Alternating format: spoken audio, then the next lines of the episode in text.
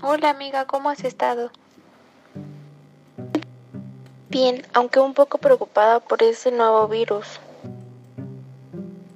Te entiendo amiga, me encuentro igual. ¿Sabías que produce una infección respiratoria que puede resultar muy grave? Amiga, además que se puede contagiar al toser, incluso puede estar en el aire o sencillamente por alguien infectado con el cual hayas convivido. Así es, amiga, y algunas medidas de prevención son lavarse las manos constantemente al salir de la casa y al entrar, usar cubrebocas y careta en caso de ser necesario salir hacer compras o cosas así. entre otras medidas como mantener tu casa en, con una buena higiene y desinfectar cualquier superficie.